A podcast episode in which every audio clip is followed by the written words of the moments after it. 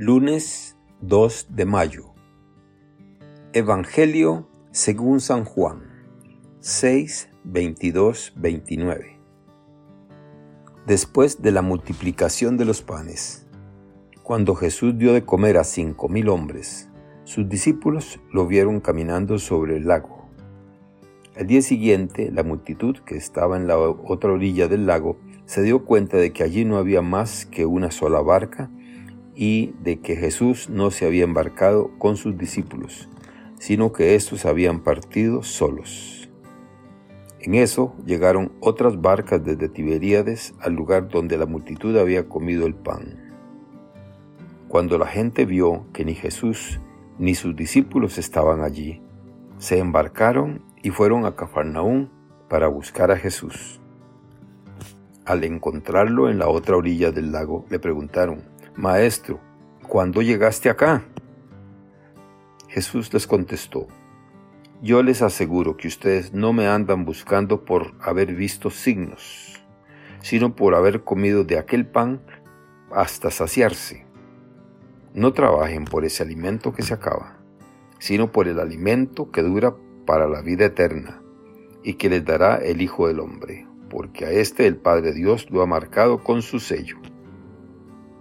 Ellos le dijeron, ¿qué debemos hacer para realizar las obras de Dios? Respondió Jesús, la obra de Dios consiste en que crean en aquel a quien Él ha enviado. Palabra del Señor. Gloria a ti, Señor Jesús. Reflexión.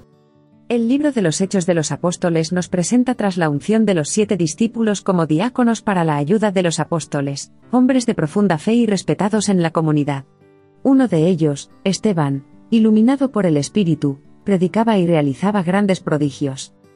Esta situación provocó que unos cuantos de la sinagoga de los libertos que eran descendientes de los que Pompeyo esclavizó, y llevó a Roma en el año 63 a.C., y que, tras su liberación, habían recibido una cierta educación helenística y procedían de Cirene, Alejandría, Cilicia y Asia, al no poder rebatir la sabiduría y espíritu con que hablaba Esteban, comenzaron a difamarle y, buscando falsos testigos, lo denunciaron ante el Sanedrín, pero él, ante los miembros del Consejo, permaneció tranquilo y su rostro se iluminó como a Moisés cuando bajó del Sinaí, pareciéndoles que fuera el rostro de un ángel.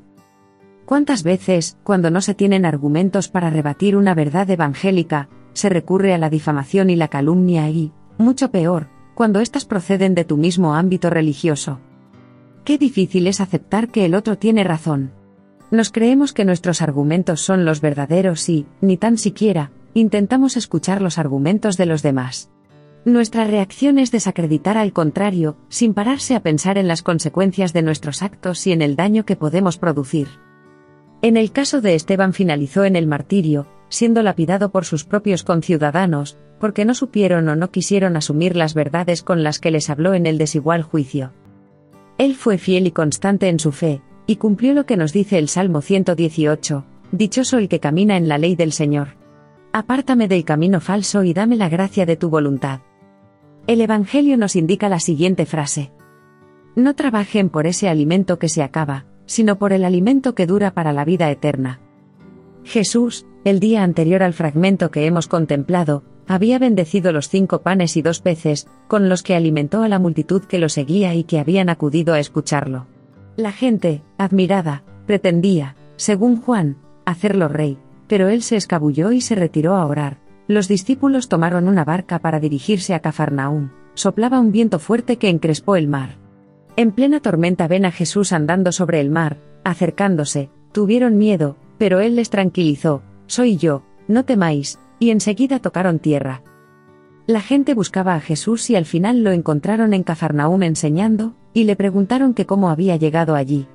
La respuesta de Jesús fue taxativa, me buscáis, no porque habéis visto signos, sino porque comisteis hasta saciaros, como reprochándoles que les interesaba más la satisfacción de sus necesidades materiales, que lo que realmente significaba el signo del que habían sido testigos, por eso les invita a que trabajen no por el alimento perecedero, sino por el que permanece y da la vida, insistiendo en el sentido eucarístico del pan que comieron. Jesús con este diálogo está orientando a aquellos que le escuchan y le buscan, para que nos olvidemos de nuestros intereses materiales, mundanos y transformemos nuestra vida para tener como meta el adherirnos totalmente a Él, como enviado del Padre, lo cual nos llevará a una auténtica plenitud, y así poner a disposición de nuestros semejantes todo el potencial de humanidad que llevamos en nuestro interior. Muchas veces cerramos los ojos a los signos que Dios pone ante nosotros, y nos interesa más ocuparnos de lo inmediato, que de lo realmente trascendente. San Atanasio no cerró sus ojos, se dejó empapar de la gracia de Dios, y dedicó su vida a la predicación de la buena noticia, y luchar fervientemente contra el arrianismo. Estamos abiertos a las opiniones de los demás. Ante lo que es contrario a lo que pensamos, ¿respondemos desacreditando? ¿Nos importa más lo trascendente o lo meramente inmediato y material? Que Dios los bendiga y los proteja.